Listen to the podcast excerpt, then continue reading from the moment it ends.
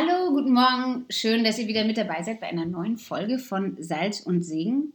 Bevor wir heute loslegen, wollen wir mal auf eure Rückmeldungen eingehen. Jawohl, also auch von mir ein herzliches Guten Morgen. Ähm, wir haben einige Rückmeldungen bekommen von euch. Sehr vielen Dank dafür.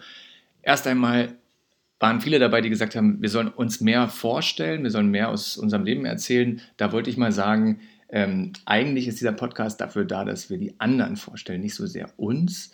Aber im Laufe der Zeit kriegt ihr eh genug mit von uns. Deswegen ähm, glaube ich, ist das schon okay so, wie es gerade ist. Der zweite Punkt war die Mailadresse, die wir euch letztes Mal genannt hatten, dass das ein bisschen schwierig ist. Ja, geben wir zu, wir sind am Lernen, wir machen das alles ähm, Learning by Doing und wir haben uns jetzt einen Instagram-Account eingerichtet und freuen uns auf eure Anregungen und wollen mit euch in Kontakt kommen. Genau, da könnt ihr uns vielleicht dann leichter erreichen. Außerdem gab es ähm, ja den Vorschlag, ob wir nicht ein bisschen öfter was rausbringen können, monatlich. Der Abstand ist sehr groß. Zurzeit, das schaffen wir einfach nicht anders. Exakt. Also, Müsst ihr ein bisschen Geduld haben mit uns. Und wir planen Einschübe, ja, die kommen äh, können wir aber nicht genau sagen, können wir euch jetzt auch nicht versprechen. Ähm, wir haben eine große Familie, das wisst ihr, deswegen müssen wir halt schauen. Gut, vielleicht kommen wir mal zu unserem Gast. Ja, heute haben wir wieder eine spannende Persönlichkeit, die wir euch vorstellen wollen. Wir sprechen mit Weihbischof Ansgar Puff aus Köln und waren beide total überrascht und angetan, wie, wie nah am Menschen ein Weihbischof doch ist. Hat mich überrascht. Ja, also kann man absolut unterschreiben. Jemand, der ähm, Fußball-Ultras mit ähm, Priesteramtskandidaten zusammenbringt. Um den Armen zu helfen als Corona-Hilfe, sehr cool. Zusätzlich ist er sehr aktiv in den Social-Media-Kanälen. Er erreicht die Menschen auf, auch auf diesem Weg, beleuchtet aktuelle Ereignisse im Angesicht des Glaubens. Hat mich sehr fasziniert. Ja, deswegen, wir packen seine ganzen Links in die Show Notes Wer ihn noch nicht kennt, kann dann gerne mal in den Shownotes gucken und sich ein Bild machen. Dann legen wir los.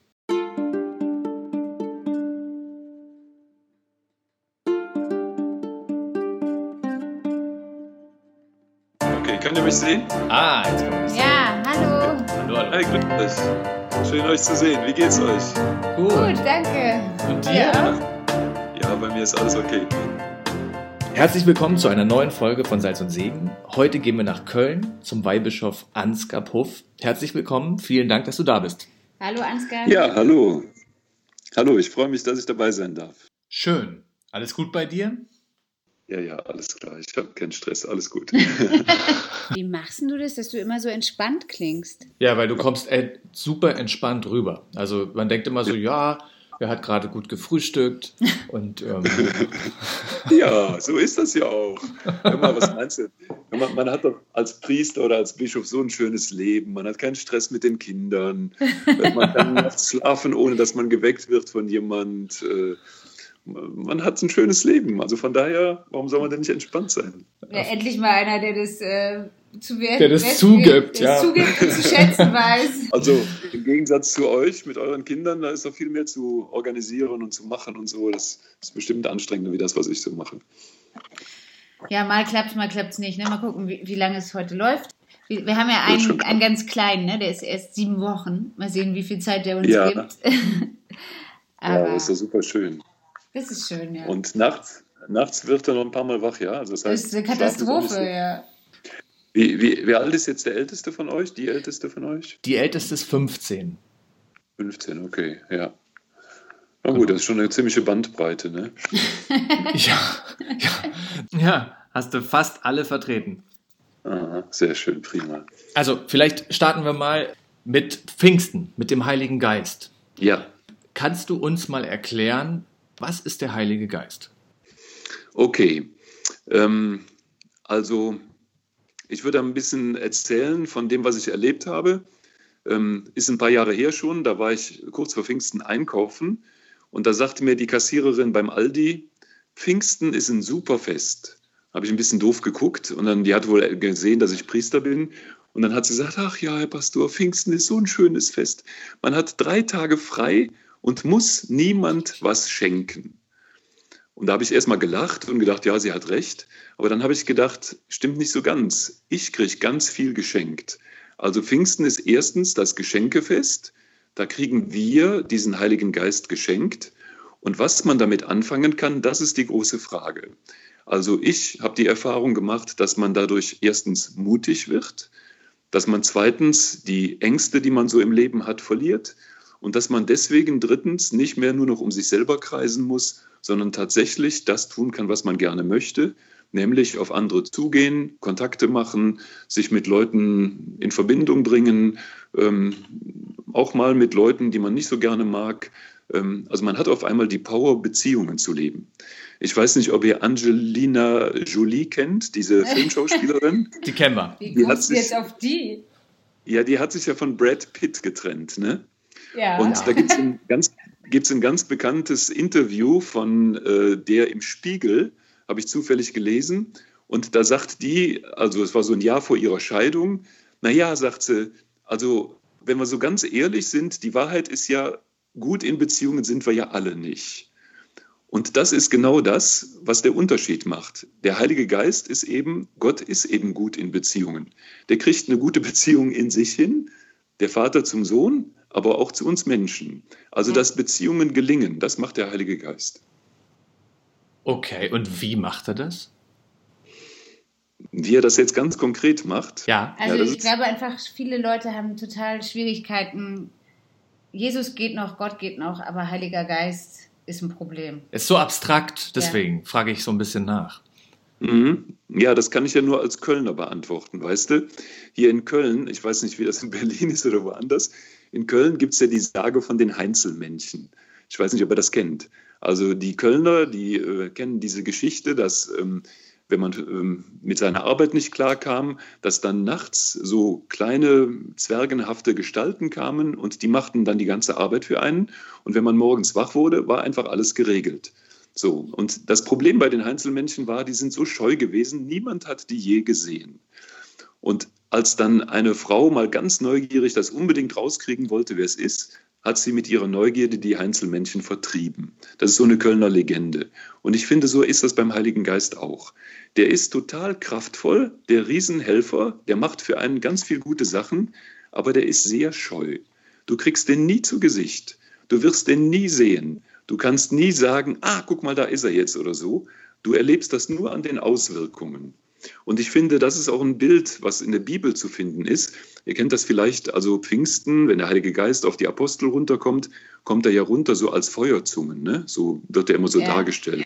Ja. Und ich stelle mir das dann immer so vor, wenn ich dann in so einer Kirche bin, dann denke ich, der Heilige Geist kommt jetzt auf die runter und dann fantasiere ich so, stell dir mal vor, wie das wäre. Jeder hat jetzt über seinem Kopf so eine Feuerzunge schweben. Ja, super. Das Problem ist nur, über deinem eigenen Kopf siehst du die Feuerzunge nicht. Das heißt, du siehst die nur bei den anderen, aber nicht bei dir. Und die anderen sehen die bei dir. Und das ist für mich ein Bild dafür, dass du in deinem eigenen Leben selber ganz schlecht entdeckst, das hat jetzt der Heilige Geist gemacht. Also das es war kein Zufall, das war keine Situation, wo du jetzt irgendwie das mit deinen Kräften gut hingekriegt hast. Das war jetzt wirklich diese Kraft, diese Hilfe von Gott. Aber die anderen, die sehen das bei dir. Die sagen, ey, kapierst es nicht? Du hättest es nie geschafft. Dass das jetzt so gelaufen ist in deinem Leben, da muss irgendjemand anders dir geholfen haben. Und du siehst das auch bei den anderen. Und darum braucht man sich gegenseitig, um sich das ein bisschen zu erzählen und zu helfen. Also, lange Rede, kurzer Sinn. Den Heiligen Geist kriegst du, genau wie die Einzelmännchen, nie zu Gesicht. Kannst du dich drüber ärgern, nutzt aber nichts. Der hilft aber. Und dass er dir geholfen hat, kriegst du meistens raus, indem dir andere sagen, ey, merkst du es noch? Da ist jemand an deiner Seite, das hättest du selber nie hingekriegt. Und da kann man sich dann total drüber freuen.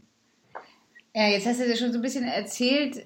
Gibt es da eine Stelle, wo andere zu dir gesagt haben, hier, guck mal, merkst du es nicht? Das war bei dir der Heilige Geist? Dass wir vielleicht auch mal ein bisschen, ähm, erzähl doch mal, mit wem wir es hier überhaupt zu tun haben. Wir waren jetzt schon so mittendrin mit Pfingsten und dem Heiligen Geist. Ja, also jetzt mal äußerlich gesagt, ich bin 64 Jahre alt, Weihbischof in Köln.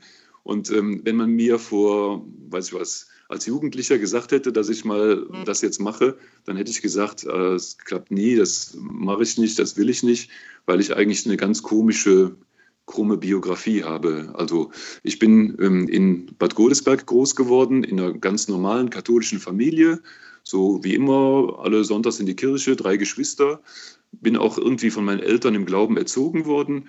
Aber als Jugendlicher habe ich dann irgendwie gedacht, nee, das ist doch nichts für mich. Und ich hatte dann so viele Fragen und meine Zweifel. Und dann habe ich mal so eine Phase gehabt, so mit 14, 15, 16, wo ich dachte, das Ganze mit Glauben, das ist was für Kleinkinder oder für alte Leute, die Angst vorm Sterben haben, aber doch nicht für mich und so. Und mit diesen ganzen Fragen, ich hatte dann auch keine Lust mehr in die Kirche zu gehen. Also meine, meine gute Mutter, die hat dann irgendwann gemerkt, dass ich irgendwie da, wie soll ich das mal sagen, also irgendwie abdriftete. Und dann hat sie gesagt, pass mal auf, du hast so viele Fragen, du brauchst mal einen Gesprächspartner, der dir hilft. Wir haben ja so einen Verwandten, einen Onkel, der ist zwar schon ein bisschen älter, aber da gehst du jetzt mal ein Wochenende hin und der erklärt dir alles. Und ich hatte da überhaupt keine Lust für, habe das aber gemacht, meiner Mutter zuliebe, bin da hingefahren. Und dieses Wochenende, das war echt der Schuss, der nach hinten losging.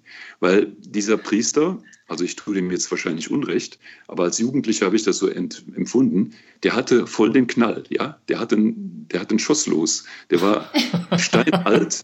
Naja, jedenfalls nach diesem Wochenende, ja, da war mir völlig klar, sowas, das brauche ich nie im Leben. Nie, nie, nie.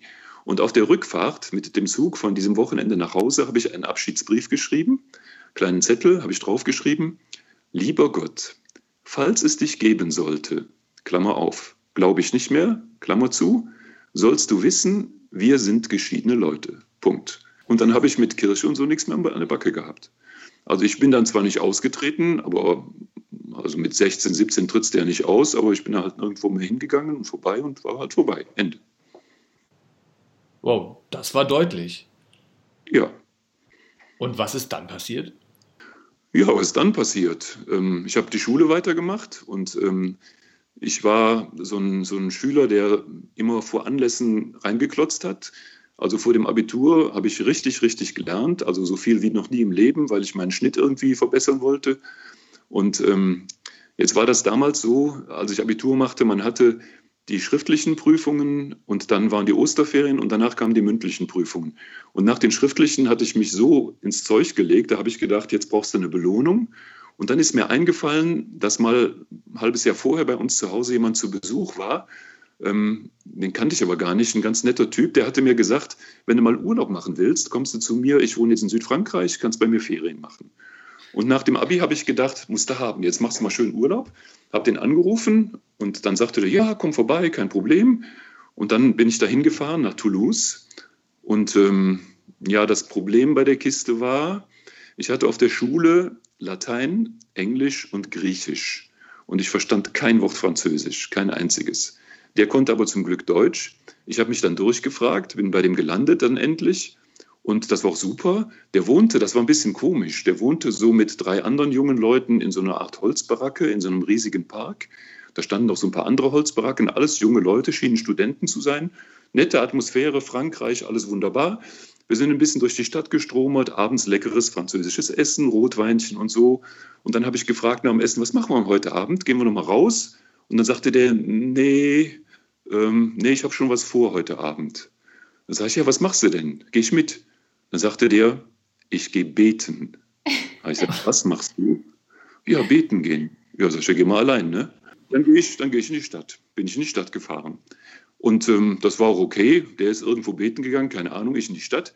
Am nächsten Tag wieder super Programm, Kirchen angeguckt, Museen, lecker Essen und so. Abends, nach dem Abendessen, was machen wir heute Abend?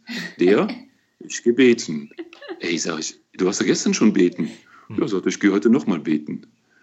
Was ich nicht wusste, dieser Mensch gehörte einem Orden an. Der war kleiner Bruder Jesu. Das ist so eine Ordensgemeinschaft von einem Franzosen, Charles de Foucault, gegründet, der mal in der Sahara gelebt hat und so. Und der studierte Theologie und die ganzen netten Leute, die da rumrannten, waren alles Theologiestudenten. Und dieser Park war der Park eines Dominikanerklosters, die da eine Hochschule für Theologie hatten in Toulouse. Und ich bin da in ein total katholisches Nest geraten und wenn ich geahnt hätte, was da ist, wäre ich nie im Leben dahin gefahren. Jetzt kannst du natürlich sagen, ah, Heiliger Geist, hat er gedreht. Kann man sagen, okay. Jedenfalls, nachdem ich dann drei Abende, ohne dass ich die Sprache konnte, ohne dass ich jemand kannte, Mutterseelen allein durch Toulouse getigert bin, am vierten Abend, wo er sagte, ich gehe wieder beten, habe ich aus Langeweile gesagt, äh, ich gehe mal mit. Okay, das war nämlich die Karwoche, das hatte ich aber nicht mehr auf dem Schirm, war Gründonnerstag. Und dann bin ich da in eine Liturgie reingeraten. Das habe ich noch nie erlebt, sowas. Das war total schön. Das waren so Gesänge, so, ich weiß nicht, ob ihr diese Gemeinschaft von Jerusalem kennt, diese Schwestern und Brüder, die, die singen das jetzt im Moment. Ähm, so mehrstimmige, russisch anmutende Gesänge. Nee, total schön. Ja, alles total junge Leute, super Atmosphäre. Also Kirche, wie ich sie noch nie erlebt hatte. Also total anziehend, sag ich mal. Und dann bin ich dann halt die anderen Tage, Karfreitag und Osternacht auch mitgegangen. Und Osternacht war der Knaller. Die haben die ganze Nacht über gefeiert. Dann haben sie so ein Lied gesungen, was ich überhaupt nicht kannte, war auf Spanisch. Das war 1974, ne, muss ich dir vorstellen. Das hieß Resuscito. Denke ich, oh, interessant, Resuscito, noch nie gehört, okay. Und dann ähm, passierte in mir so eine ganz komische Sache. So wie so ein innerer Kampf. Auf der einen Seite habe ich mir gesagt, ey, du machst hier Urlaub, ja? Du hast nicht vor, jetzt fromm zu werden. Schluss aus Ende, das Thema ist durch. Und auf der anderen Seite so eine ganz komische, hm, wie soll ich sagen, so ein inneres Angesprochensein, so wie so eine Sehnsucht, so dass ich gedacht habe, ja, aber wenn das stimmt mit diesem Gott, also ich würde ihn verdammt gerne kennenlernen irgendwie. Und das war so hin und her. Und dann habe ich am Ende, als diese Zeit um war, diese 14 Tage Urlaub, da war noch eine Ordensschwester von den kleinen Schwestern, die konnte Deutsch. Dann habe ich die gefragt, hör mal, äh, mal so allgemein gefragt, was würdest du denn jemand raten, der sagt, oh, ich würde Gott mal gerne ein bisschen kennenlernen? Dann hat die gelacht und hat gesagt, pass auf, wenn du Gott kennenlernen willst, okay, dann machst du Folgendes. Du stellst dich jeden Abend vor ein Kreuz und sagst ganz ehrlich, wenn es dich gibt, Gott, dann mach mal was. Also das fand ich cool. Also das habe ich dann gemacht, als ich nach Hause gefahren bin, mich immer abends vors Kreuz gestellt und gesagt, wenn es dich geben sollte, Gott, dann mach mal was.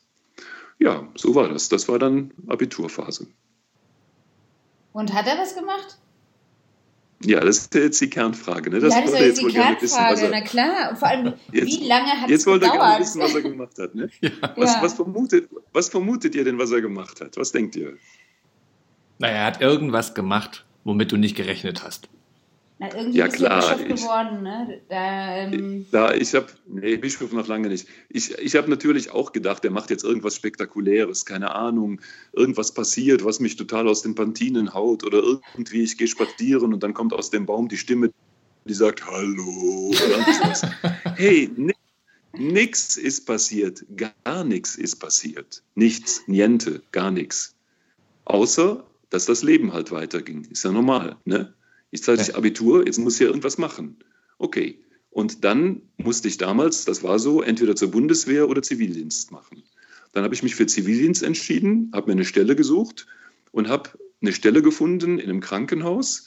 Und da brauchte ich, weil das dann außerhalb von Bonn war, wo ich wohnte, in Köln, brauchte ich noch eine Wohnung. Und da habe ich dann per Zufall oder der Heilige Geist hat das gemacht, Gott, mach mal was, keine Ahnung, also heute würde ich sagen, Gott hat das gemacht. Eine kleine Gruppe von Franziskanern Patres gefunden, die wohnten in so einem sozialen Brennpunkt. Und das fand ich irgendwie cool. Und dann habe ich gefragt, ob die noch ein Zimmerchen hätten. Da haben die gesagt, ja, kannst bei uns mit einziehen. Und dann habe ich mit diesen drei Franziskanern da ein paar Jahre lang zusammen gewohnt. Und das war so eine Wohngegend, wo Menschen, also nur Deutsche waren das, keine Ausländer, nur deutsche Familien lebten, die alle ziemliche große soziale Probleme hatten. Also in den meisten Fällen Kinder auf der Förderschule, Vater arbeitslos, viel Alkohol, viel Gewalt, ähm, ganz enge, ganz, ganz enge Wohnungen, ganz schlecht. Es gab kein Badezimmer da drin, nur eine Toilette auf dem Flur, ganz kleine Dinger.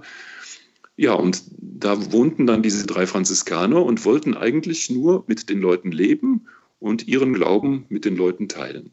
Und den ganzen Tag hingen da die ganzen Leute rum und ähm, in der Bude und tranken Kaffee und quatschten und so. Und jeden Abend um 18 Uhr, ich hatte immer morgens Krankenhaus, kam dann so um drei nach Hause, habe dann mit den Kindern Fußball gespielt oder ein bisschen Schulaufgaben gemacht oder so. Und abends um 18 Uhr sagte dann einer von den Patres zu den ganzen Nachbarn, die da in der Wohnung hockten, so, jetzt feiern wir die heilige Messe. Und dann standen alle auf und sagten, ja, ist gut, dann gehen wir jetzt mal, weil die hatten alle so mit Kirchen nicht so viel zu tun. Und dann wurde auf dem Küchentisch ein schönes weißes Tischtuch hingelegt und dann haben wir an dem Küchentisch die Messe gefeiert, so mit vier, fünf Leuten, sechs Leuten. Und ich habe die erste Zeit nur die Pathos getestet. Ich war ja noch nicht so gläubig. Habe nur geguckt, ist das jetzt Show oder ist das ehrlich? Machen die da jetzt irgendwie so eine fromme Sonderwelt auf oder stimmt das? Und das stimmte einfach. Das stimmte alles. Das Leben und der Glaube, das war eins, das stimmte. Und das fand ich irgendwie überzeugend. Und dann habe ich viel mit denen geredet und dadurch, dass wir jeden Tag die Messe gefeiert haben, bin ich dann so langsam da reingewachsen. Und als ich den Zivildienst fertig hatte, habe ich dann aus dieser Erfahrung heraus meinen Beruf äh, ergriffen und habe dann Sozialarbeit studiert. Weil ich mir vorgenommen hatte, ähm, ein bisschen so von Jesus hatte ich ja jetzt verstanden. Jesus war ein guter Mensch, so habe ich gedacht. Mehr glaube ich nicht, aber der hat halt allen geholfen und das mache ich auch, also werde ich auch ein guter Mensch. Und die Möglichkeit dazu bietet die Sozialarbeit. Ich werde der beste Sozialarbeiter der Welt. Ich werde diese Welt sanieren und wo ich hinkomme, geht es den Menschen nachher besser. Und dann habe ich eben angefangen, an der Hochschule Sozialarbeit zu studieren. Also was macht Gott oder was macht der Heilige Geist? Der schafft Fakten, die ich so verstehe, dass er da ganz konkret mich in eine bestimmte Richtung gedrängt hat oder geschoben hat oder mich motiviert hat. Und das macht der lebendige Gott, der macht Geschichte. Jetzt wollen wir ja wissen, wie es weiterging. Du hast gesagt, du hast jetzt soziale Arbeit studiert. Wann ja. kam denn da so eine Art Berufung ins Spiel oder wie kam das, dass du den Eindruck hattest, hm, vielleicht will äh, Gott doch eine intensivere Beziehung zu dir, als du dir das so vorgestellt hast? Ja, also eigentlich war ich ganz zufrieden mit der Sozialarbeit. Mein Lebensziel war, ich werde so wie Jesus ein guter Mensch und helfe den Leuten. Und dann kam was dazwischen, wo ich nicht mit gerechnet hatte, nämlich dass mein Vater Krebs bekommen hat und nach zwei Jahren Kampf gegen den Krebs ziemlich elendiglich dran gestorben ist und deswegen ähm, mein Lebensbild, sage ich jetzt mal, ziemlich ins Wanken kam. Ähm, weil auf einmal habe ich mir die Frage gestellt, ähm, wenn ich wirklich der beste Sozialarbeiter der Welt bin, also ich kriege so eine Assi-Familie völlig saniert. Papa geht arbeiten, Kinder gehen auf die Schule, machen Abitur. Alle haben in ein Familienhäuschen, sitzen da und sind glücklich. Und dann kriegt Papa einen Herzinfarkt. So what? Also auf Deutsch gesagt, wozu lebe ich, wenn ich nachher sowieso sterbe? Und ich habe irgendwie keine richtige Antwort gefunden. Ich habe gedacht, entweder es macht sowieso keinen Sinn, das ganze Leben, da kannst du dich jetzt auch umbringen. Das war aber irgendwie, da war ich zu feige für. Oder ich habe gedacht, wenn das alles ist, dieses Leben, und mehr gibt es nachher nicht, am Ende ist halt vorbei, ja, dann musst du halt ein Schwein werden. Das heißt, du musst für dich das Beste rausholen, was geht, dann gehst du halt auch für über Leichen. Und das wollte ich irgendwie auch nicht oder das konnte ich nicht. Und ich wusste nicht, was mache ich denn jetzt? Also wenn man also was, verdammt, was für einen Sinn hat das Leben, wenn man nachher stirbt? Ich habe keine Antwort gefunden. Und dann waren bei den Franziskanern, da wo ich wohnte, waren immer so Theologiestudenten, die wollten Priester werden, die machten da so ein Sozialpraktikum. Und mit einigen von denen habe ich mich gut verstanden und die sagten dann immer, ah, du mit deinen Fragen und deinen Sinnfragen und so, du kriegst nie eine Antwort, du musst mal Theologie studieren, da kriegst du schon die Antwort. Und ich war so ziemlich naiv und habe denen das geglaubt und habe gesagt, ja, wenn ihr das meint, äh, ja. Und dann kamen die und sagten, wir wollen in Bonn jetzt ähm, demnächst so eine Wohngemeinschaft machen. Wir wollen nicht wieder in dieses Studienhaus vom Bischof zurück. Wir haben auch die Genehmigung dafür. Wir ziehen auch in, sozialen, in so einen sozialen Brennpunkt und wollen da ein bisschen Jugendarbeit nebenbei machen. Wenn du sowieso irgendwie so auf der Suche bist, mach doch mit und dann studierst du nebenbei ein bisschen Theologie. Und das fand ich irgendwie eine gute Idee und dann habe ich das gemacht. Nachdem ich die Sozialarbeit fertig hatte, bin ich dann mit denen auch in Bonn, so einem etwas schwierigen sozialen Gebiet da in so eine Wohnung gezogen und dann haben wir da eine WG gemacht und ich habe angefangen, Theologie zu studieren. Und das war für mich dann nach wenigen Wochen eine herbe Enttäuschung, weil also aus heutiger Sicht, glaube ich, hatte ich auch ganz falsche Ideen. Ich wollte ja irgendwie was über den Sinn des Lebens rauskriegen und irgendwie meine Beziehung zu Gott vertiefen oder irgendwie so und dann erklärten die mir da irgendwie, wie das Alte Testament aufgebaut ist und was in der Kirchengeschichte wann und die Liturgie von vorne bis hinten. Und ich habe nur gedacht, oh nee, ne?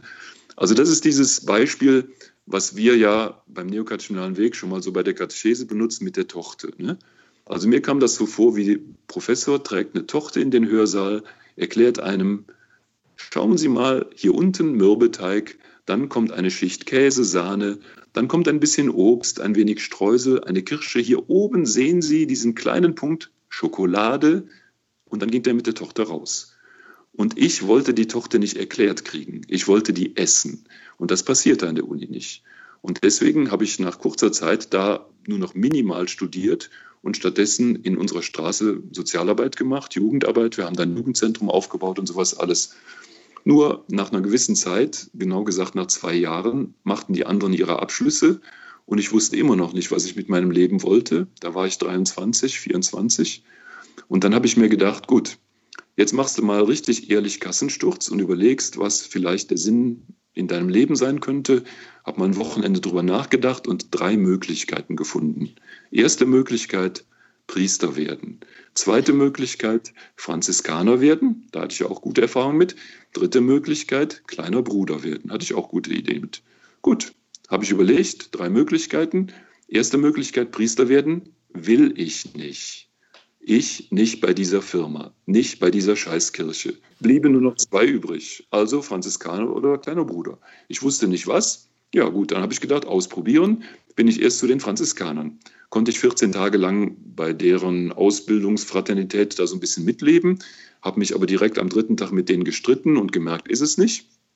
Also das Streiten kam so. Ich durfte an dem Novizenunterricht, also das ist der Unterricht für die, die neu da reingehen wollen in den Orden, teilnehmen. Und dieser Pater, der das machte, erzählte dann mit leuchtenden Augen vom heiligen Franziskus. Und wie der damals in Italien, als die Brüder das erste feste Haus gebaut hatten, aufs Dach geklettert ist, die Dachziegel runtergeschmissen hat, getobt hat und gesagt hat, ich will nicht, dass ihr euch festsetzt, ihr sollt nicht verbürgerlichen, ihr sollt nicht in so ein festes Haus, ich will das nicht. Das erzählte der so alles. Und dann habe ich mich gemeldet und gesagt, okay, verstanden. Das heißt, morgen fahren wir zum Baumarkt, kaufen einen Presslufthammer und gehen hier oben aufs Dach, oder? Und dann guckt er mich ganz entsetzt an und sagte, wie? Ja, sag ich, der heilige Franziskus hat doch auch das Dach abgedeckt, dann können wir das doch morgen hier auch machen, oder? Und dann sagte der Franziskanerpater, nee, hören Sie mal, Sie haben das falsch verstanden. Das, was der Franziskus gelebt hat, ne, das kann man ja heute nicht mehr leben. Ja, habe ich gedacht, alles klar, warum soll ich denn dann eintreten? Bin ich wieder gegangen. Ja, war okay. Da war ja nur noch, war ja nur noch eins übrig, war ja nur noch kleine Brüder übrig. Dann habe ich die angerufen und dann sagten die, ja, du kannst kommen, ähm, du kannst zwei, äh, vier Monate bei uns mitwohnen, ähm, aber unter unseren Bedingungen und ehrlich, also nicht spielen. Da sage ich, was heißt denn das? Ja, sagten die, unter unseren Bedingungen, wir gehen ja alle arbeiten, wir suchen für dich einen Job. Ja, okay. Ja, und nicht spielen, was heißt das? Ja, sagten die, wie im Evangelium. Alles verkaufen und dann kommst du. Okay. Jetzt ist das ja so, wenn du so ein Student bist, ne, da hast du ja nicht so richtig viele Sachen. Dann habe ich versucht, das kannst du ja mal probieren, dann habe ich versucht, meine Bücher zu verkaufen. Hey, kein Schwein will die haben. Das war schon ziemlich kompliziert. Das, das Sperrmüll, vom, das Mobiliar vom Sperrmüll wollte auch keiner haben. Das Einzige, was richtig hart war, war, dass ich in der WG mein Zimmer aufgegeben habe. Das heißt, ich konnte nachher nicht mehr zurück. Okay, das war halt verkaufen. Alles weg, dann bin ich zu den Brüdern. Die haben mir in der Zwischenzeit dann ähm, eine Arbeit gesucht auf dem Straßenbau. Ja, und dann habe ich angefangen, bei denen zu leben, so wie die kleinen Brüder das halt machen, und habe auf dem Straßenbau gearbeitet. Und die ersten Wochen war es ja noch ganz nett, aber so nach einem Monat habe ich gedacht, nee, irgendwie, du stehst morgens um sechs auf, feierst die Messe mit denen, gehst auf die Arbeit, machst zehn Stunden Presslufthammer, bist todmüde, kommst nach Hause, knallst dich in die Kapelle, eine Stunde Anbetung ins Bett. Nächsten Tag dasselbe. Und das ist jetzt dein Leben? Und da habe ich gedacht, nee, das passt irgendwie nicht. Und ich war irgendwie total traurig und so. Und aber eigentlich mehr darüber, dass ich irgendwie immer noch meinen Weg nicht gefunden hatte und dass jetzt irgendwie schon wieder die Tür zu war. Und dann sagten die Brüder, hör mal, ey, ganz ehrlich, wir haben den Eindruck, das passt nicht. Ja? Also du machst keinen sehr fröhlichen Eindruck. Das ist nicht deine Berufung, das ist es nicht. Ja, und da war ich total in Krise, weil ich dachte, hey, ich bin jetzt 24, ich weiß nicht, was ich mit meinem Leben machen soll. Ich habe keine Ahnung, wo das Ganze hingehen soll. Und in dieser Not, ich habe da echt manchmal in der Kapelle gesessen und geheult, in dieser Not habe ich dann eine Sache gemacht, da würde ich sagen, das war total vom Heiligen Geist. Da habe ich einen Priester angerufen, mit dem ich so ein bisschen befreundet war, von früher von Bonn noch, und habe dem gesagt, ob ich mal vorbeikommen könnte, ob ich ihn mal besuchen könnte. Ich müsste ihm mal ein bisschen was erzählen.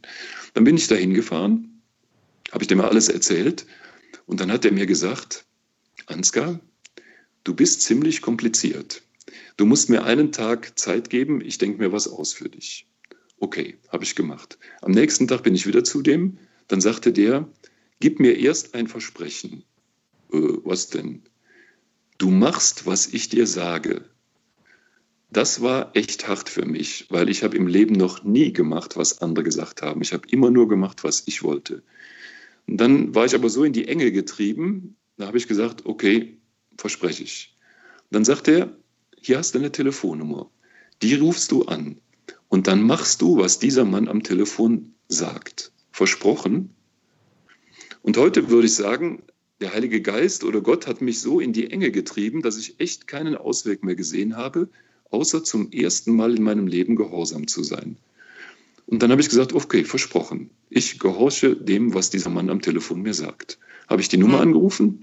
Keine Ahnung, wer das war. War ein Pfarrer aus Köln. Dann hat er gesagt, komm vorbei, bin ich hingefahren. Dann hat er sich meine Story eine halbe Stunde angehört. Dann hat er gesagt, du stehst jetzt vor einer Weiche. Entweder du machst immer weiter, was du willst, dann wirst du unglücklich. Oder du ziehst bei mir ein für ein Jahr, hör mit dem Theologiestudium auf, das bringt sowieso dir nichts. Geh wieder arbeiten in deinem Beruf als Sozialarbeiter, leb ein Jahr mit mir, nach einem Jahr weißt du, was Gott von dir will. Fand ich eine ziemlich coole Ansage, habe ich gesagt, mache ich. Bin ich bei dem eingezogen. Dieser Priester, weiß nicht, ob der Name euch was sagt, der hieß Heinz Haas, war in Köln-Nippes. Ja, und dann habe ich da mit dem gelebt und dem tausend Fragen gestellt. Also der war sehr geduldig, der hat mir echt, und immer wenn ich so meinen ganzen Hass und meine ganze Wut auf diese Kirche und alles doof da und die machen alles nur Fehler, das geht alles nicht und das kann man alles nicht, da hat er nur gegrinst und hat gesagt, ja, kannst du so denken, aber ich mache das schon seit fünf Jahren so. Und dann erzählte er mir die Beispiele, die er machte, wo ich dachte, das geht überhaupt nicht. Also das war wie eine Offenbarung. Ich habe ganz, ganz viel von dem gelernt. Und einmal, gibt noch ein paar andere Geschichten, die erzähle ich jetzt nicht, einmal kam er mit leuchtenden Augen von so einer Tagung wieder und sagte, ey, ich habe was gefunden. Er sagte, was willst du denn schon gefunden haben? Er sagte, ich habe was gefunden, was die Pfarrei erneuert. Und dann äh, sage ich, ja, okay. Und dann lud der auf einmal so ein paar Leute ein. Das war irgendwie echt strange. Da kamen also dann, ich war da auch ein bisschen so aktiv in der Gemeinde, da kam dann auf einmal ein Ehe, italienisch sprechend, mit drei kleinen Kindern, ein Priester, der konnte kein Wort Deutsch und noch so ein italienischer Arbeiter, der stotterte ohne Ende. Die kamen und sagten, wir verkündigen euch das Evangelium, wenn ihr wollt. Äh, ja, dann war da so eine Sitzung im Pfarrgemeinderat und dann wurde darüber verhandelt. Ähm, der Pfarrer sagte, er findet das ganz toll, die sollen das doch machen und so. Und dann sagte dieser Mann von diesem Team, der sagte, also wir sind bereit, für zweieinhalb Monate zu euch zu kommen. Wir wohnen eigentlich in München. Wir kommen zu euch, wir wohnen dann zweieinhalb Monate bei euch und verkünden euch das Evangelium. Und dem Pfarrgemeinderat, äh, ja, äh, wo wollt ihr denn dann wohnen? Ähm, ja, wenn ihr eine Wohnung hättet, wo wir einziehen könnten, so, Jetzt war da zufällig eine fahreigene Wohnung noch frei. Ja, wäre eine Wohnung frei. Ja gut, dann ziehen wir da ein. Also äh, ja, Moment, sagt die Pfarrgemeinde, was kostet das denn? Äh, wie, was kostet das denn? Ja, was, äh, was für ein Honorar kriegen Sie denn? Kostet nichts, machen wir so. Ach so, ach so, ja. Oh, und äh, wovon, äh, wovon leben Sie dann? Äh, wie, wie machen Sie das mit dem Essen dann und so? Ja, sagt der Mann, wenn ihr uns was zu essen gebt, essen wir. Wenn ihr uns nichts gebt, dann essen wir nichts. Äh, ach so, äh, ja, und äh, mit der Wohnung, also ich meine, die ist doch leer, da steht doch nichts drin, kein Bett und nichts und so. Ja, sagt der, sie ist leer. Wenn ihr da ein paar Betten reinstellt, wenn wir kommen, haben wir Betten, wenn ihr nichts reinstellt, haben wir nichts. Also jedenfalls sind die dann eingezogen und haben eine Glaubensverkündigung des neokatechumenalen Wegs gemacht. Und ich habe mir jeden Abend angehört und habe gedacht, genau das ist, was ich gesucht habe. Genau das wollte ich. Ich wollte kapieren, wie ist das mit Gott? Ich wollte das erklärt haben an konkreten Lebenserfahrungen. Ich wollte das nicht von einem Priester, sondern von einem normalen Menschen, der Typ war Rechtsanwalt, erklärt kriegen von jemand, der Kinder hat, der sich mit dem Leben auskennt. Und ich wollte, dass das endlich mal zusammen mit anderen, also jedenfalls, ich war total begeistert. Und als diese Glaubensverkündigung dann zu Ende war, dann gab es so ein Abschlusswochenende und ich dachte, damit ist jetzt vorbei. Und dann sagten die, ähm, ja, wenn ihr euch jetzt weiter treffen wollt, könnt ihr euch weiter treffen. Und dann die meisten haben gesagt, ja, wir treffen uns weiter. Und ich war dann damals so mit dem Studium beschäftigt und so. Und dann habe ich gedacht, hm, ich weiß nicht, mal gucken. Bin dann ein paar Mal hingegangen und dann nicht mehr. Ja, und dann ging mein Studium weiter. Ich hatte das Jahr bei dem Priester dann zu Ende. Und am Ende dieses Jahres bei diesem Pfarrer hatte der mir dann gesagt, also was er sehen kann, ich hätte eine Berufung zum Priester werden und ich sollte jetzt bitte in dieses Studienhaus vom Bistum gehen und da dann ordentlich Theologie studieren. Und ich hatte mich inzwischen mit dem so, ja, wie soll ich sagen, der war inzwischen so für mich so eine Art Begleiter geworden, dass ich dem echt richtig vertraut habe. Und ich habe gedacht, okay, wenn der das sagt, das wird schon stimmen. Und das habe ich dann noch gemacht, bin dann da in das Haus vom Bischof gegangen, wo die Theologiestudenten wohnten und habe dann mal angefangen, ordentlich Theologie zu studieren. Habe aber immer den Kontakt zu dieser Pfarrei gehalten, bin am Wochenende immer in den Ferien immer dahin gefahren, habe dann noch ein bisschen geholfen und so und habe dann Theologie studiert. Ich mache jetzt mal ein bisschen schneller, ein bisschen kürzer.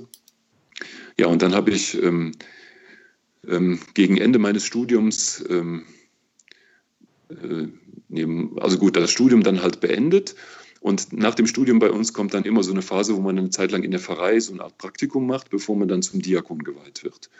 Und in dieser Phase ähm, des Praktikums ähm, habe ich, also ich hatte dann während des Theologiestudiums mich mit dieser Gruppe, mit dieser Gemeinschaft vom neokatechumalen Weg nicht mehr getroffen. Ich hatte den Eindruck, ich habe jetzt alles von denen gelernt, was ich lernen musste und ähm, den Rest, den kriege ich schon selber hin. Die haben sich immer weiter getroffen, ich mich mit denen aber nicht mehr, so fast anderthalb Jahre lang. Und dann kam diese Phase, wo ich dann in der Pfarrei war und da bin ich total abgestürzt. Weil ähm, auf einmal sollte ich dann über Glauben reden und sollte was erzählen und ich merkte, ich kann überhaupt nichts erzählen. Ich kann nur erzählen, was ich irgendwo in einem Buch gelesen habe.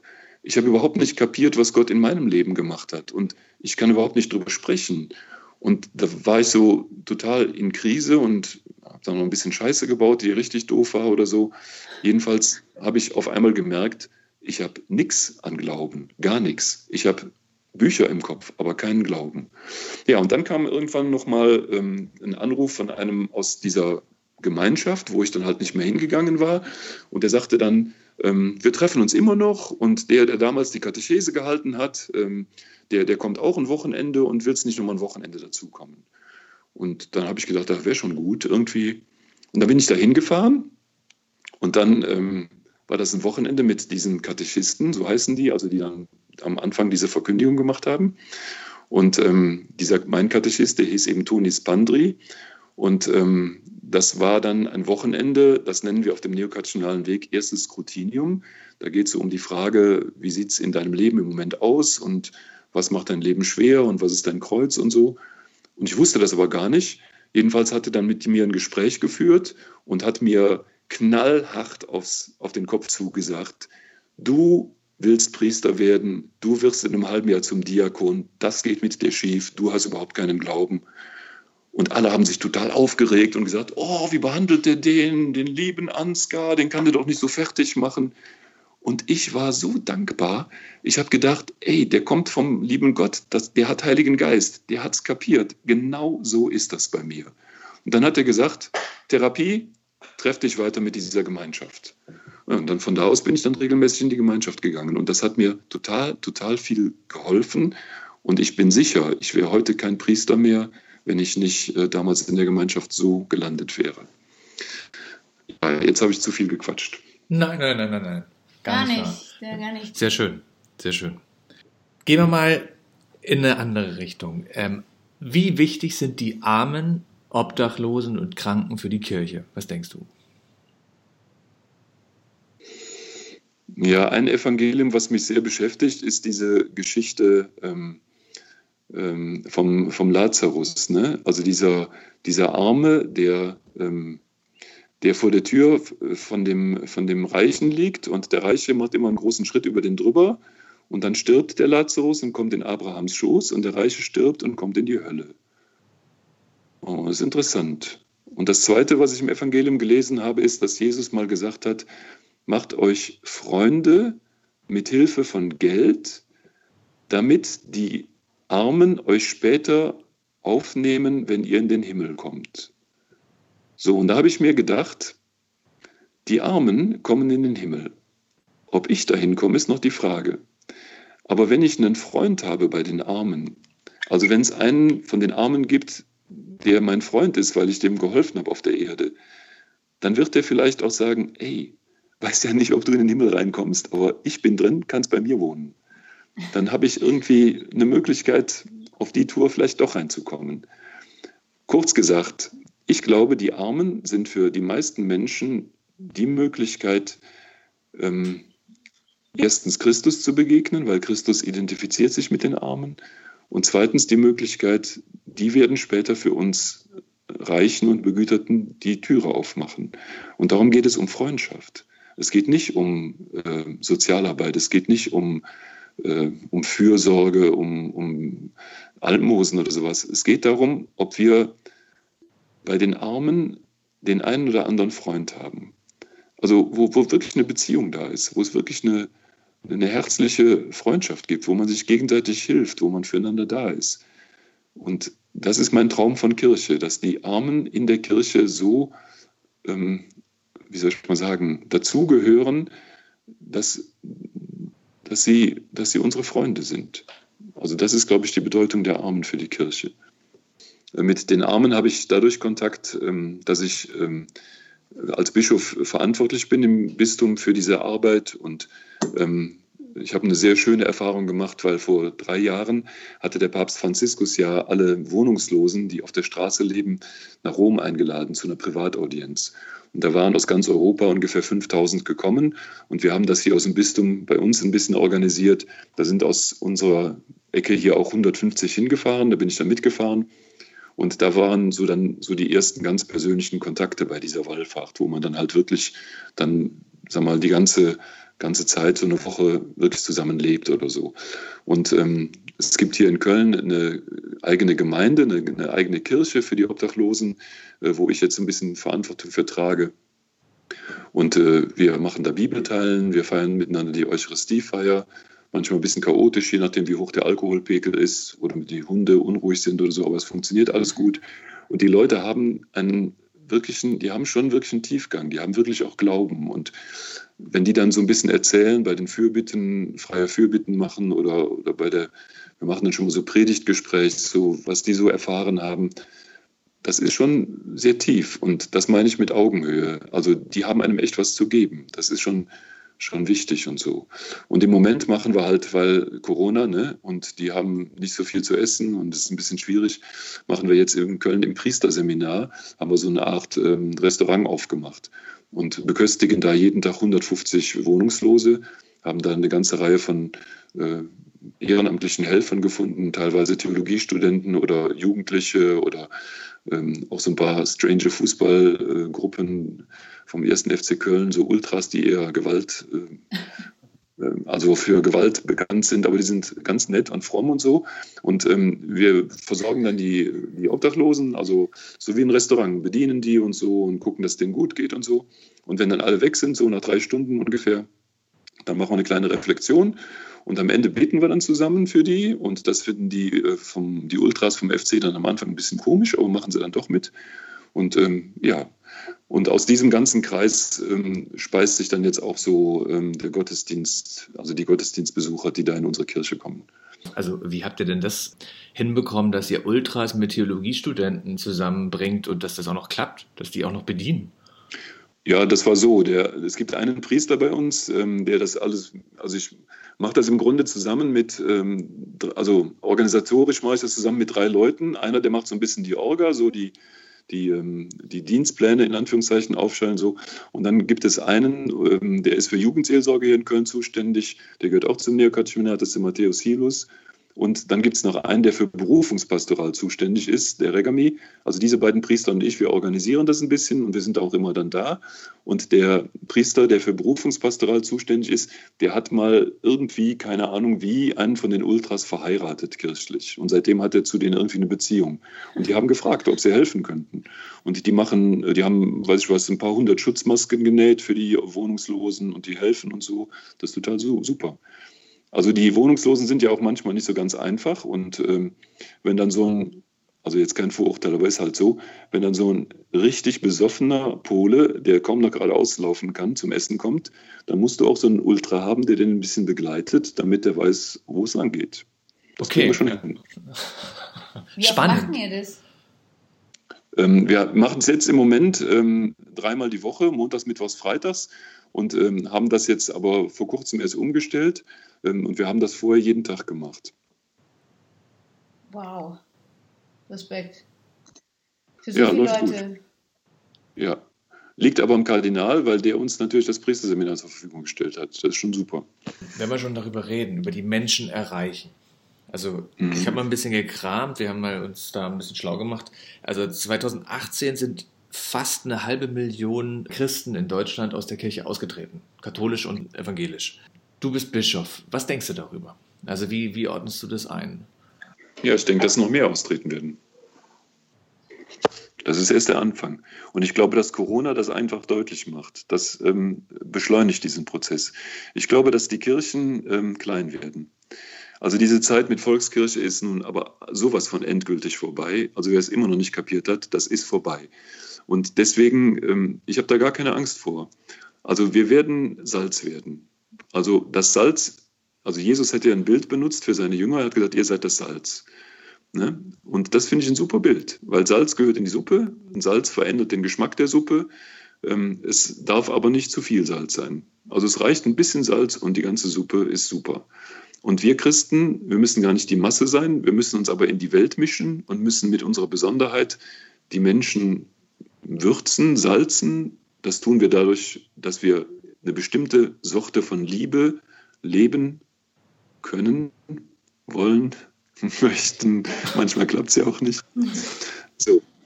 Das ist diese Liebe, die Jesus Christus hatte. Und wenn man Jesus Christus kennt und sich von dem hat anstecken lassen, hat man es in den Knochen und dann steckt man halt auch andere an. Ich glaube, der Fehler, den wir in der Vergangenheit gemacht haben oder machen wir vielleicht immer noch, ist, wir denken, man könnte den Glauben und das Ganze organisieren. Kannst du nicht. Du kannst es nur anstecken. Glaube ist wie Masern oder wie Corona. Wenn du mit einem zusammenkommst, der es hat, dann hast du es auch. Und wenn du mit keinem zusammenkommst, der es hat, dann kriegst du es auch nicht. Ja, deswegen bist du auch bei Salz und Segen gelandet. Genau. ähm, äh, vielleicht noch ähm, zum Schluss. Zu Salz hast du das jetzt schon gesagt. Was fällt dir denn zu ja. Segen ein? Ja, Segen ist für mich, ähm, dass wir einen Auftrag haben, nämlich dass wir ein Segen sein sollen. Wir sind von Gott gesegnet, damit wir andere segnen. Und segnen ist von der Ursprungsbedeutung, also wenn man das vom Lateinischen übersetzt, ja erstmal etwas Gutes über einen anderen sagen. Also das heißt, dass man mit Wohlwollen an die Menschen herangeht und dass man ihnen sagt, dass Gott sie liebt, dass Gott für sie da ist, dass dieser Jesus Christus keine historische Figur ist, sondern dass der Segen darin besteht, dass dieser Jesus für sie am Kreuz gestorben und auferstanden ist. Und dass, wenn wir entdecken, dass wir die Kreuzigung Gottes sind, dass wir dann auch entdecken dürfen, dass uns aller Scheiß, den wir gemacht haben, vergeben ist und dass wir gesegnet sind, dass wir durch die Auferstehung diese Liebe Gottes geschenkt bekommen haben. Und auf diese Weise zu Menschen zu sprechen, das heißt, sie zu segnen. Vielen Dank. Ich denke, die Worte, die du jetzt gerade gesagt hast, die gelten auch für die Kirche, ja, in der heutigen Situation, ähm, weil die Kirche so angegriffen ist. Ich habe mal für mich so eine Grundentscheidung getroffen. Die klingt jetzt ein bisschen, ja, wie soll ich sagen, bisschen schwierig. Ich weiß nicht, ob man das so versteht, was ich sagen will. Ich hatte mal in dieser Phase, wo ich so ähm, auf der einen Seite noch sehr kirchenkritisch war, ähm, und auf der anderen Seite schon auf der Suche und eher kirchennah war. Ich habe zwei wichtige Erfahrungen gemacht. Die erste Erfahrung war eine Fantasie und die zweite war eine Erfahrung mit Johannes Paul II. Die Fantasie war folgende. Ich weiß nicht, wie mir der Gedanke gekommen ist. Plötzlich schoss der mir durch den Kopf. Ich habe gedacht, wenn ich auf einmal feststellen würde, meine Mutter geht auf den Strich und ist Prostituierte, würde ich die dann immer noch lieben, ja oder nein? Habe ich mich lange mit beschäftigt und habe gedacht, ich wäre wahrscheinlich total sauer, total enttäuscht über sie. Ich würde auch versuchen, sie davon wegzukriegen, aber ich würde sie weiter lieben, weil sie ist meine Mama. Punkt. Und dann die Übertragung, dann habe ich gedacht, in vielen Bereichen habe ich den Eindruck, dass Kirche sich prostituiert, dass sie sich falsch verhält, dass sie schlimme Sachen macht, kann ich diese Kirche noch lieben, ja oder nein? Und meine Antwort, die ich gefunden habe, war ja, weil die hat mir den Glauben gegeben. Die ist meine Mama. Ende. Das ist die eine Erfahrung. Die andere Erfahrung war, Ich bin damals, als ich noch sehr, sehr kirchenkritisch war, das war irgendwie so während des Studiums, da haben wir so eine Reise gemacht, ich weiß nicht mehr aus welchem Anlass, mit dem Toni Spandri, unserem Katechisten und unserer Gemeinschaft nach Rom oder vom Weg überhaupt, ich weiß nicht genau, ich glaube, keine Ahnung. Jedenfalls, das war zur Zeit von Papst Johannes Paul II. Und der war damals auch noch ein bisschen fitter, so, der war noch nicht ganz am Ende, so ganz krank. Und ich war dann mal noch so ein bisschen so gegen Kirche und so und habe mir gedacht, oh, scheiße, Rom und so. Und dann hieß es, ähm, wir haben eine Möglichkeit, bei Johannes Paul II. eine Privatmesse in seiner Kapelle mitzufeiern. Und dann habe ich schon gedacht, da habe ich überhaupt keine Lust zu. Und dann, wie wir dann hingingen, da so durch den Vatikan, so meine ganzen Vorurteile kamen dann hoch der ganze Protz hier, der ganze Prunk, der Marmor, das Gold, die Gemälde, die Schweizer Garde, es ging mir alles. Ich hatte schon irgendwie schon wieder, alle meine Vorurteile über Kirche kamen hoch. Dann kamen wir dann in diese Privaträume von dem Johannes Paul II. Dann ging der Aufzug auf, wir kamen da raus und dann stand der da. Ich weiß nicht, was in dem Moment passiert ist, keine Ahnung. Aber irgendwas ist passiert, weil ich habe den angeguckt und der Johannes Paul II. hat mich angeguckt und in dem Moment wusste ich, in dieser Kirche, die kann so schlecht sein, wie sie will, da gibt es etwas Heiliges und da gibt es ein Herz. Und diesem alten Mann, dem könnte ich alles sagen, alle Fragen, alle Zweifel, alle Wut, alles, er wird alles verstehen. Und dann hat er mit uns die Messe gefeiert und das hat mich in so einer, ich kann das nicht erklären, in einer solchen Weise mit der Kirche versöhnt. Danach war irgendwie alles anders keine Ahnung. Also, und seitdem liebe ich die Kirche.